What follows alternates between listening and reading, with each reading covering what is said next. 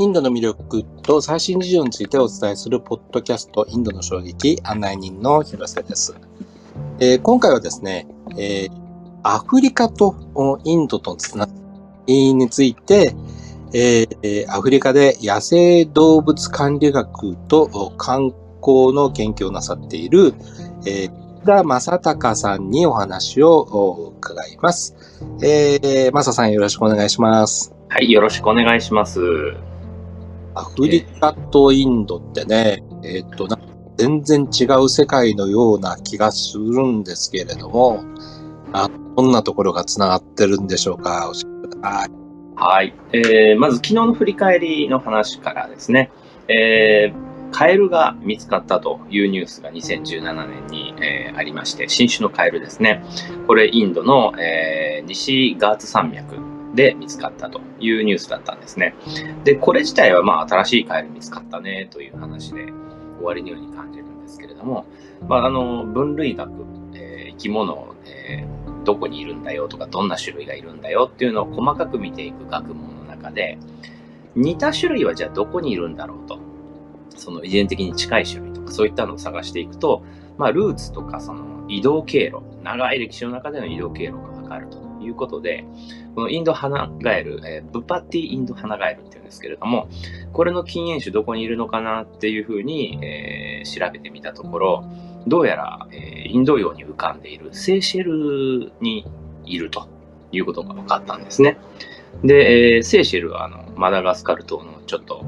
北ぐらいのところに浮かんでいて、まあ、インドというより比較的アフリカに近くてですね、あの、アフリカ56カ国の中に含まれているので、まあ、アフリカの島国というふうに見ていいと思います。で、なんでじゃあそのインドの、えー、南の方の山の麓で見つかったこの地面の中で暮らすカエルがですね、えー、インド洋の真っ只中の島で、えー、兄弟が見つかるのかということが昨日のテーマだったんですね。で、これずっと辿っていくと、おそらくまあ地理とかで皆さんが昔学んだ、いわゆる大陸移動ですね。はい。はい。パンゲアとか、ああいうあの一枚の、世界ほぼ一枚の大陸で繋がっていた頃から、メリメリメリって分かれてってですね。うん、で、えー、まあ、一番有名なのは大西洋のああのアメリカ、えー、北アメリカ大陸と南アメリカ大陸。で、それとヨーロッパからアフリカ大陸にかけてのところを、ぎゅうぎゅうぎゅうって大西洋を寄せてって大西洋を消してしまうと、二つが見事に綺麗にピタッとくっつくっていう話。はい。で、今もですね、大西洋はあの、メリメリメリってあの離れてってんですよね。ってってんですね。はいはい。で、そんな感じで実はインドっていうのは、あの、ま、マダガスカル、アフリカとくっついていて一つだった時代があったと。うん、で、えー、大陸がメリメリメリって動いてって、まあ2億年ぐらい前のところから、インドがそのアフリカとかと、えー、さよならしてですね、えー、オーストラリアとかともさよならしてですね、インドが一つの、あの、まあ、島というにはちょっと大きいんですけれども、島みたいな感じでグググって動いていった、まあ、インドア大陸みたいなことを言いますけれども、うん、そのインドがメリメリメリって動きながら、一緒にその動いてって、で、途中でその、まあ、プレートのたまたま切れ目かなんかがあったのか知りませんけれども、脱落していったのが、例えばマダガスカルがそこに取り残されて、で、セーシェルも取り残されて、でも、インドの本体はまだどんどんどんどんずんずん進んでいって、で、アジア大陸になるところにガシャーンとぶつかると。はい。はい。で、このガシャーンってぶつかった力がめちゃくちゃ、まあ、インドという大きな国がアジアという大きな大陸にぶつかるわけですから、その規模たるや力たるや凄まじくてですね、この動きが今、私たちが知っている世界、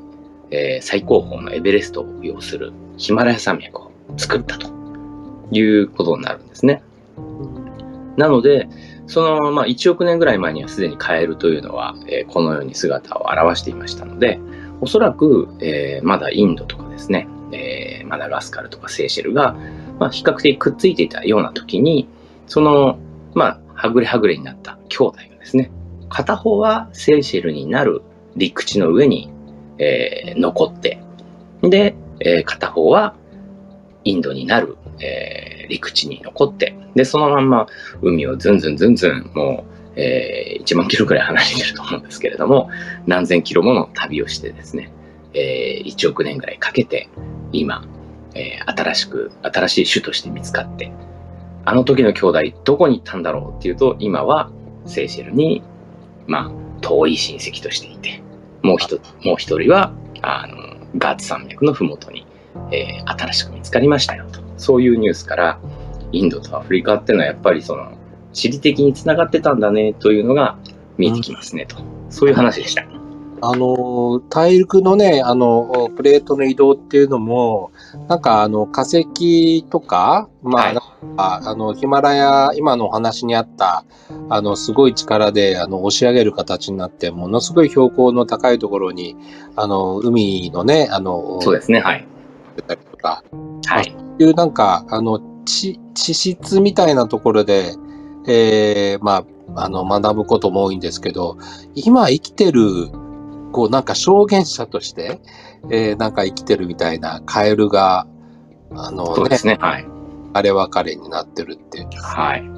だ結構、あの、今おっしゃったように、あの、化石もそうですし、岩とか石とか、そういったので、あ、こことここは昔繋がってたんだねっていうのが分かるからこそ、その大陸移動の根拠みたいなものが見つかってたんですけど、まあ今生きてるその遠い、遠い子孫にあるわけですけれども、本当にその昔この2種類辿ってったら同じ親から生まれた卵だったかもしれないですよね。うんうん。うん。でもそれが長い時間をかけて、気がつい1億年ぐらいかけてるはずなんですけれども、あの、別なところに別な種類として今は存在している。で、それが、まあ、つながりとして近いので、ここ、昔隣り合ってたんだろうなっていう想像が働くという話ですね。これなんか、あの、さっきのなんかちょっと、あの、ちょっと豚みたいな、はいはい。ね、あの、さんですけど、はいあの、まあ、鳥みたいに飛んでいくこともできないし、魚みたいに泳いでいくことともできない。はい。もできないから、まさかね、えっと、アフリカからインドまで、飛ぶこととはないし、泳ぐこともないと。ないので、まあそれいうとやっぱりこう、大陸が、あの、離れていってっていうか、動いていって、あの、ね、離ればとね。はいはい。いうのがよくわかるっていう、本当になんか、あの、インドとアフリカが、まあ、とか、だったりっていうところも面白いし、えっ、と、それを、あの、今生きてる、ね、生き物からわかるっていうのも、すごい面白いですね。そうですね。はい。で、まあ、そんなところで、ちょうど昨日そんな話もあったんですけれども、まあ、人種的、人、人の移動はどうなんだっていうと、人の歴史はまあ100万年前後あるんじゃないのという話なんですけれども、その中でまあ、アフリカの、それこそ第一交代のあたりで、えー一番古い人類のご先祖様が、えーはい見つかっていると。で、この人たちがぐるーっと動いてきたっていうのは、これもやっぱり遺伝子研究がされるようになって、あの、アラビア半島、もうその時は今の世界地図ほぼ変わらない世界地図なので、アラビア半島を渡ってですね、ヨーロッパに入っていくもの、アジアに入っていくもの、で、えー北に回ってロシア行くもの、で、ベーリング海峡を渡って、えー北米大陸に渡ったもの、みたいな、そういう流れがぐわーっとあって、で、そんな中でも比較的早い時期に、おそらく、あの、アフリカの人類の祖先がですね、えーインドの方に回っていったんじゃないかなと。まあ、海沿いに移動したのはおそらく想像がつくので、えー海沿いにですね、アラビアを渡ってインドまで行った可能性が高いと。で、そうすると、あの、インドの黒人の形質であるチリチリの髪とか、黒い肌とか、えーそういったものをインドの、えー海岸線あたりの人たちが比較的色濃く持っているっていうのも、なんとなく繋がるのかなっていう気がしますね。うん、なるほど。はい。あ、あのーアフリカから出てった人が、まあ、インドを一回こう、休憩地っていうか、中継地みたいな形で広がっていったっていうことなんですかね、なんかそういうことですね。はいはい。ね。なるほど。カエルじゃなくて人間も。人間もそうですね。まあ人間はあの大陸で、大陸移動と共に動いたというよりは、大陸移動が終わった後に、あの、現人類のホモ・サピエンス・サピエンスが生まれてますので、あの、決して 大陸移動で渡ったわけではないんですけれどもあの、比較的早い時期にアフリカとインドっていうのは繋がったんじゃないかなっていう、これもあくまで想像レベルなんですけれども、あの、人人類の移動の歴史みたいなのもアニメとかでいろんなところに上がってるので、あの、矢印がこう動いてっていうのをぐにょぐにょぐにょぐにょって見ると、なるほどなと。で、その間に、あの、黒人が、まあ、もともとは黒人しかいなかった可能性もあるんですけれども、白人が生まれたり、黄色人種が生まれたりみたいな、そういう歴史ですね。その中で、インドから、えー、中東でをかけて南アジアの方には、あの、なんかこうグラデーションになってますよね。人種的に見ても。黒い色からちょっと赤っぽい色までみたいな。で、そこに、えー、ちょっとロマンを感じると。うん、そんな感じです。なるほど。はい。で、はい。まあ、あの、カエルの話は、まあ、そういう、そういうことで、なかなかその、こんだけ距離が離れてて、あの、島のところにポーンとあるっていうんで、まあ、ロマンをかきたら立てられずにはいられないというところだったんですけれども、あの、今日話をしようと思うのは、今度はその大陸移動でアフリカとつながっていたというところから、もうずっとその1億年の歴史の話からすると、もうつい最近の1000年ないぐらいのところの話が中心になるんですけれども、あのー、僕は今、タンザニアのですね、えー、キリマンジャロ山、あの、アフリカ最高峰で5895メートルの高山なんですけれども、ここのふもとにある、えー、野生動物管理学の専門大学で、えー、勉強してます。で、この、あのー、まあ、タンザニアに行くとですね、実は、インドの人、インド、インド系の人っていうのかな、インド系の人、インド由来の文化っていうのが、実はタンザニアにすごく多いことに気づかされるんですね。あ、そうなんですね。はい。で例えば、あの、食事もちょっとスパイスが効いていて、で、あの、カレーっぽいものが非常に多いですし、で、実際その、インド人に、その、ご先祖様持つよっていう人とか、まあ、近い人だと、例えば、お父さんの代でタンザニアに渡ってきましたとか、おじいちゃんの代でタンザニアに渡ってきましたみたいな方たちもいて、で、こういう人たちは比較的、あの、タンザニアの中でも、なんですかね、あの、商売で、えー、ちゃんと、なんリーダーシップ取って、社会の上の層に食い込んでる方が多いんですよ。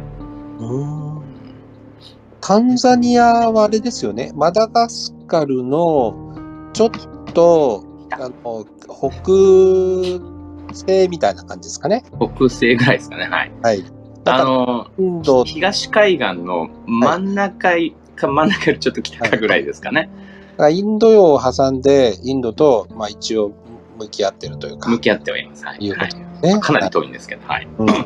で、あの、まあ、タンザニアの位置、ちょっと地図見ていただくと分かるんですけど、まあ、北側にケニアがあって、うん、で、東側にあの、ナイル川の源流になるあの、ビクトリア湖があります。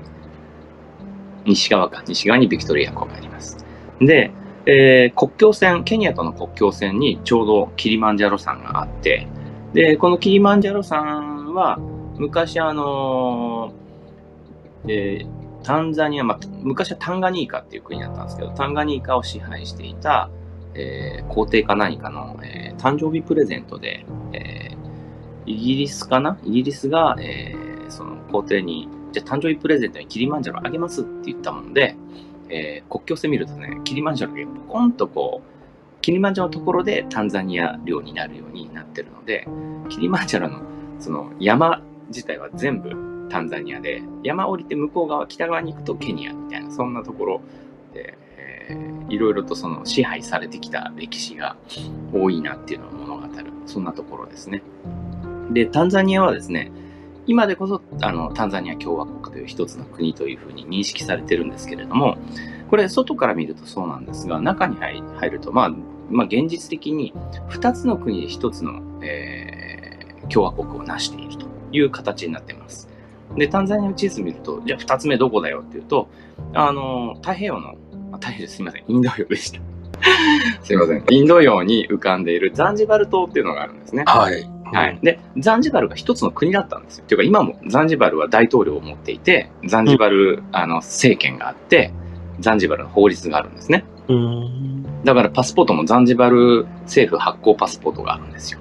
うん、そうなんですね。はい。で、本土側、アフリカ大陸側の方はタンガニーカって言われる国で、あの、はいタンガニーカ湖のタンガニーカなんですけれども、はい。で、こっち側とそのザンジバルを合わせてタンザニア共和国と国としましょうということで言ってて、双方にはまあ自由に行き来できるんですけれども、実際例えば僕みたいな外国人が、えーまあ、キリマンジャロ空港からザンジバル空港まで、ちょっとその、ビーチリゾートに遊びに行きたいって言って、フライトしますと、あの、ザンジバル空港に入ったところで、またパスポートチェックを受けます。うん、あ、そうなんだ。で国内便のようで、やっぱりその国際便なんですね。うん。はい。まあ、そんな感じで。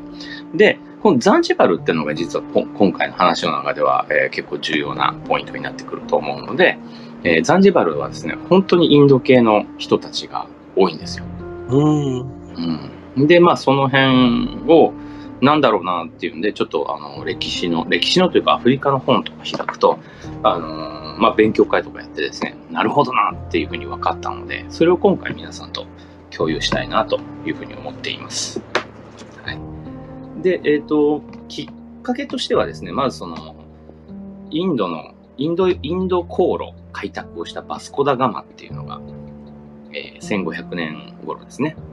えいまして、ポルトガルの方ですけれども、この人がぐるーっとその、えーアフリカの西側を回って、えーアフリカの一番南側を回って、で、えーアフリカの東側をぐるぐるぐるっと北上していって、えーインドまでたどり着くっていう航路を築いて、で、これがいわゆるヨーロッパ、インド航路の開拓の層というふうに言われています。はい。はい。で、これはおそらく、まあ、インドに、インドが好きな方は、なんとなくちょっと、あの、小学校か中学校で習ったやつを思い出してくれるんじゃないかと思うんですけれども、で、これの根拠になっている、その、根拠というか、その、航路、航路を作ることができた、えー要因ですね。というのが、ヒッパロスの風と言われる、いわゆるモンスーンの、あの、季節風なんですね。で、季節風がどういうふうに吹いてるかというと、アフリカの東海岸からインドに向かってですね、えーだから北東方向に、えー風が吹くのが、えー4月から9月なんですよ。で、この時はだからアフリカから船を出して、風に乗ってるとインドに着いちゃうんですね。で、逆に、その反対側、11月から3月になると、えー北東から南西に向かって風がひっくり返って吹き下ろすので、うんこの時、インドから帆船出して風に乗ってると、気がつくとアフリカの東海岸に着いちゃうんですよ。うん。実に都合がいいですね。そうなんです、そうなんです。で、もともとじゃあ、インドとアフリカはそうやって交易していたのかっていうと、やっぱりここ何ヶ月もかかるんですね、それでも帆船だと。ええはい。なので、あのー最初はですね、あー中東あたり、あと地中海あたりの、あの、まあ、ギリシャとかそういったところ、まあ、多分ヒッパロスさんって名前からしてもギリシャの方だと思うんですけど、この人がその風に乗って、ぐるぐるぐるっと、えー東アフリカまで行った、行って、えー商業をやりやり始めた、交易を始めたっていうのが、ちょうどあのー1世紀から2世紀ぐらいの頃なんですよ。だ2000年ぐらい前ですね。で、この頃、あのー同様に、アラビアとインドの間でも交易をやってたんですね。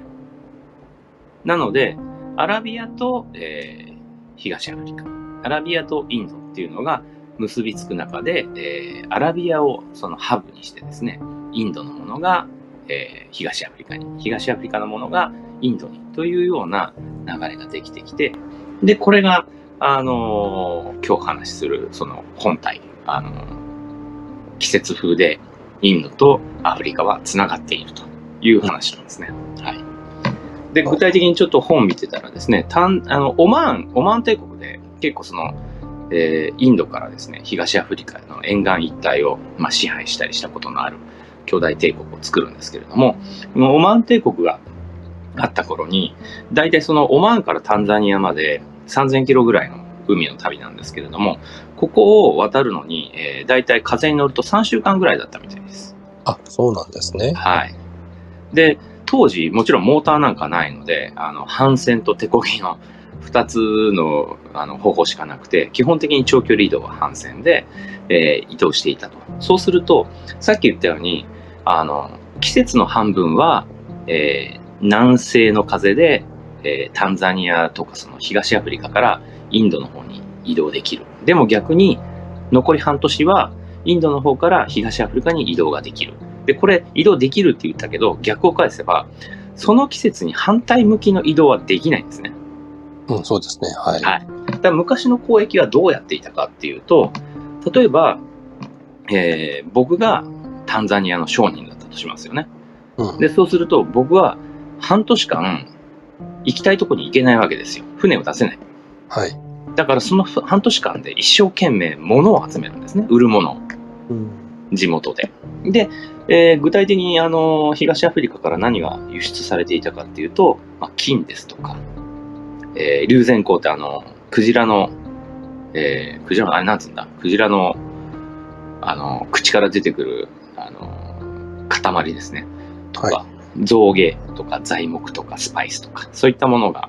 えーアラビアおよびインドに渡ってたみたいなんですけれども、こういったものを一生懸命船に積めるだけいい値段で買おうとして半年間奔走するんですね。うん。で、半年経って船が満タンになった時に風が吹いてきたぞっていうところで、さあ船を出せと言って、えーインド洋に乗り込むと。で、そうするとブンブンブンブンその風で勝手に進んでいくんで、途中でオマーンに寄ったり、えーしながらインドにたどり着くみたいな、そんな感じになるわけです。で、逆。逆にインドに着いたら、もう帰れないんですよ。うん。半年間。だから、同じことをインドでやるわけですね。はい。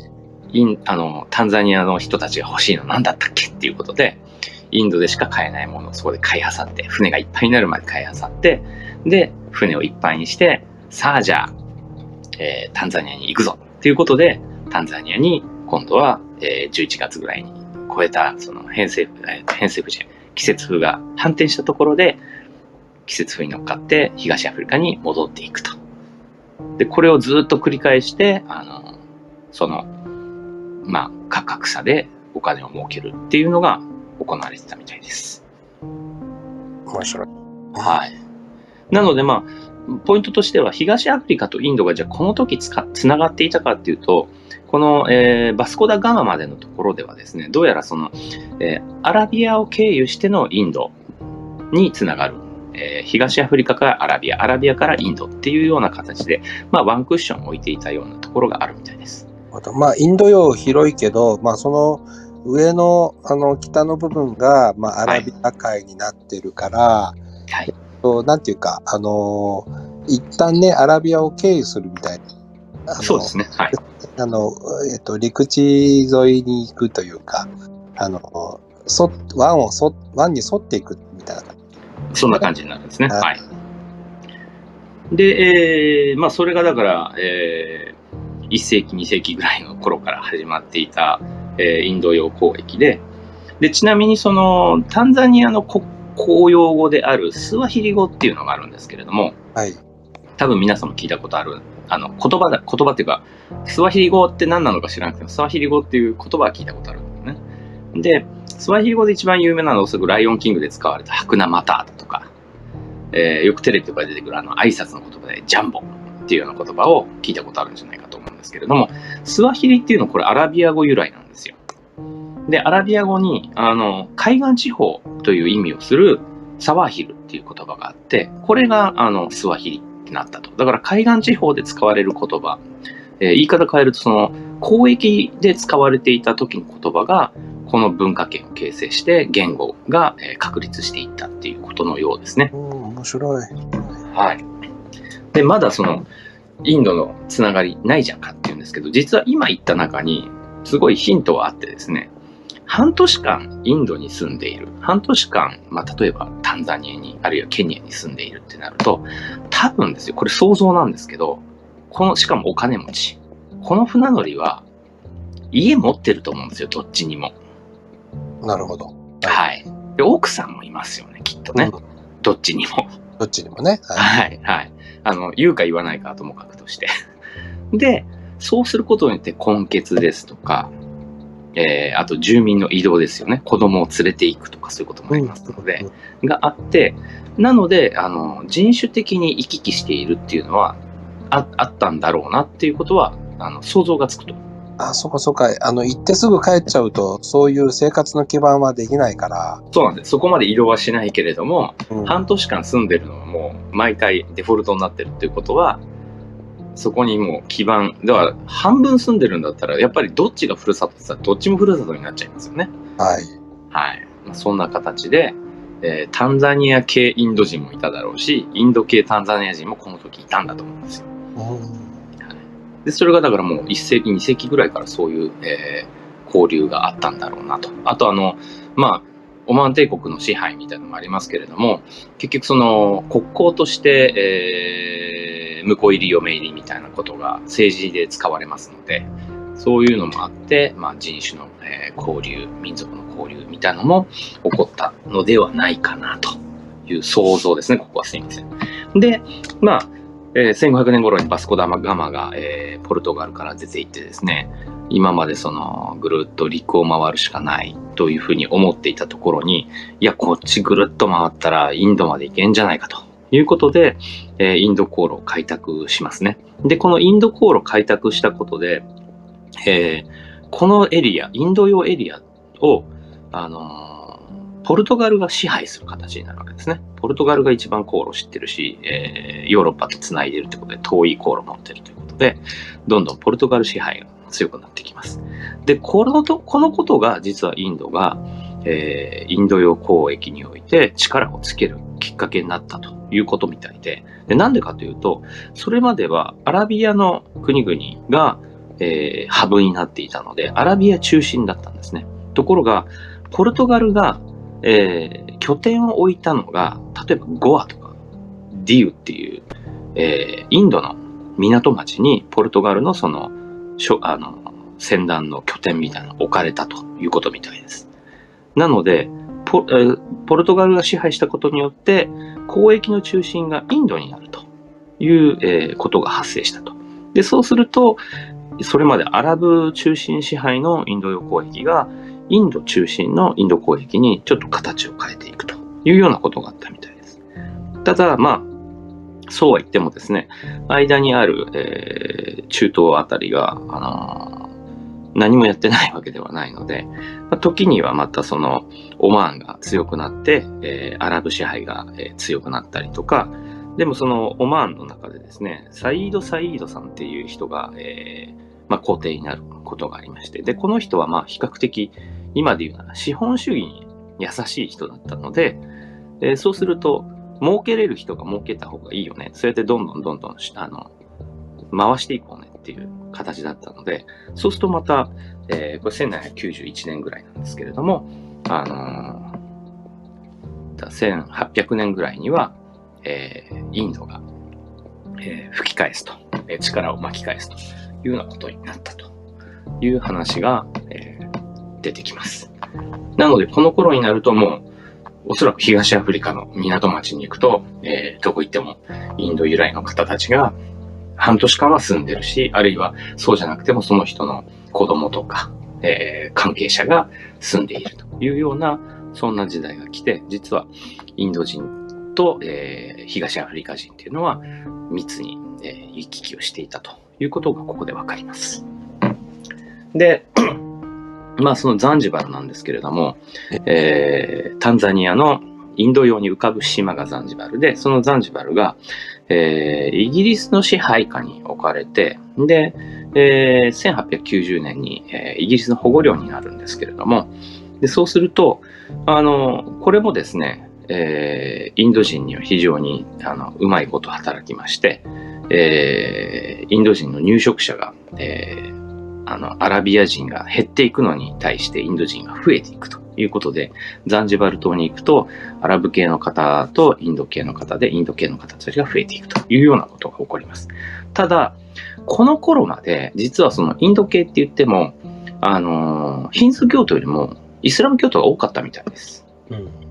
はい。で、あのーザンジバル出身の有名人っていうと、あの、クイーンのフレディ・マーキュリーがザンジバル島出身なんですけれども、彼はあのおそらく、えー、中東アラビア系の、えー、由来の方なんですけれども、まあ、顔を見るとそんな感じですよね。フレディ・マーキュリー。はい。で、えー、あの辺はみんなあのムスリムが多いエリアなんですけれども、この頃にですね、実はその、僕もこれ本読んでて、あ、面白いなと思ったんですけれども、えー、インド洋交易で儲かっていたところで、その、インドとかでも、そのポルトガルがいろいろやっていくときに、まあ、徴税だなんだっていう、その、金融関係の仕事がどんどんできてくるんですね。お金が回るので。で、こうなると今度、ムスリムが弱くなってヒンズーが強くなるっていう現象が起こるみたいです。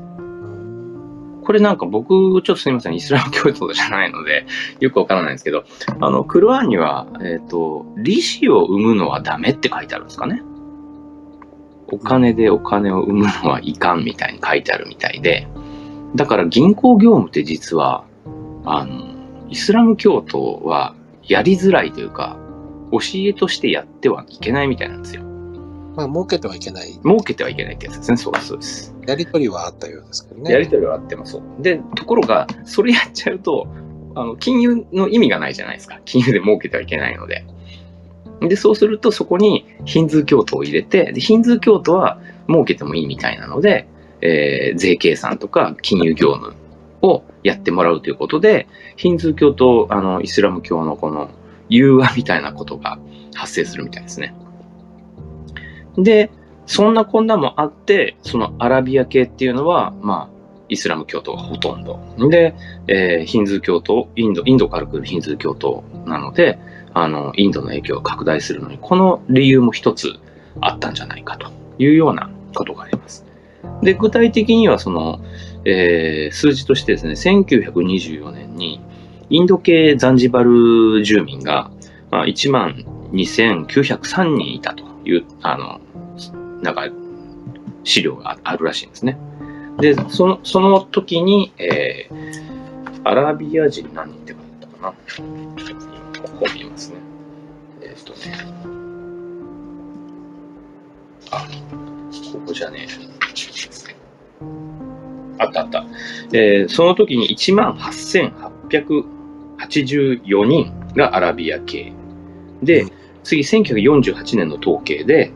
えー、インド人が、えー、1万5211人に増えてます。だから3000、2000, 2000人ちょっと増えてるんですね。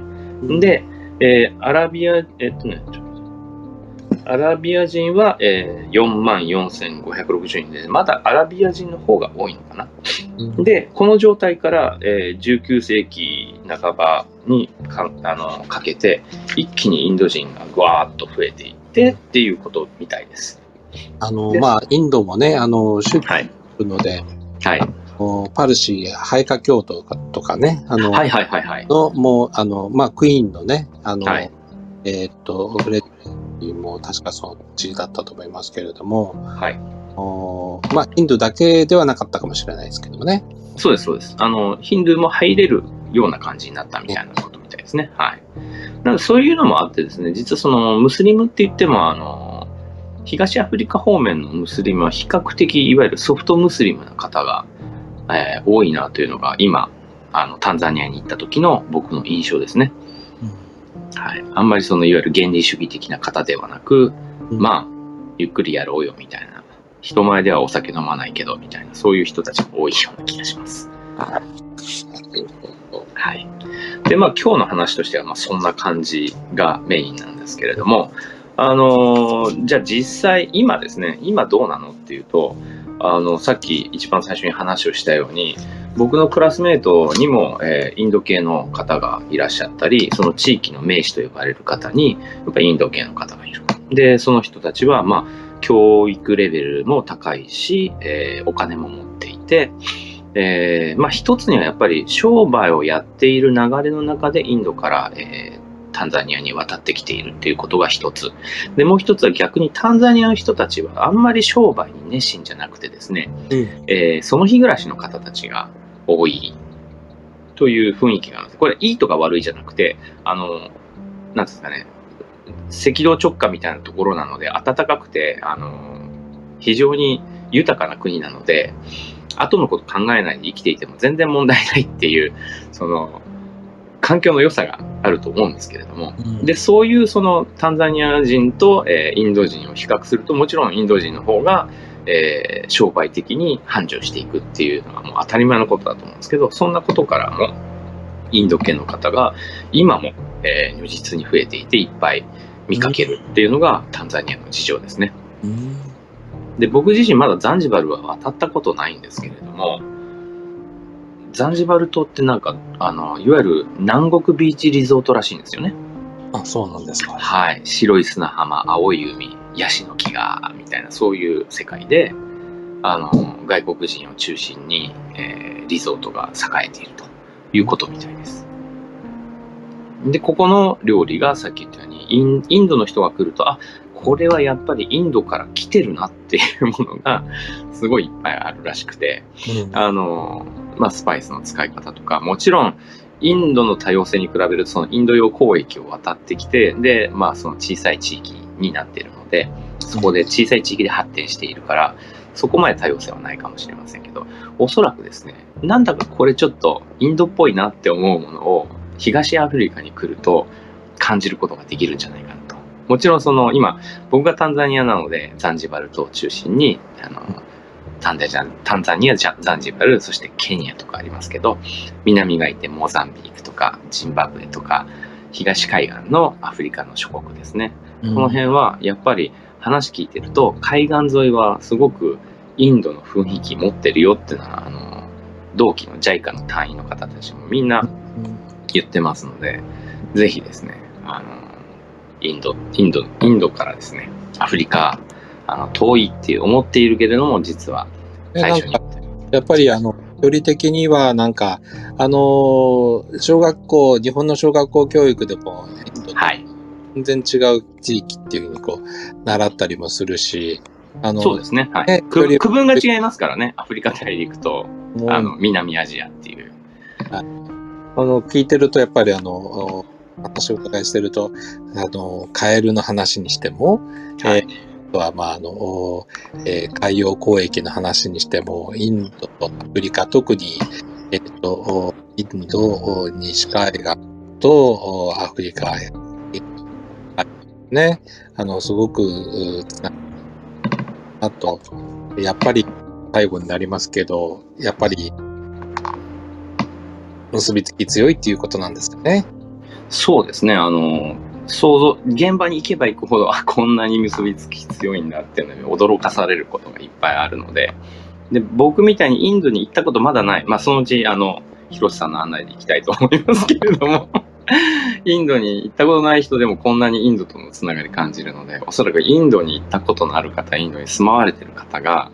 東アフリカへ行くと、また別な新鮮な驚きを感じるんじゃないかなっていう気はしますね。はい。わかりました。えーまどうもありがとうございました。はい。ありがとうございます。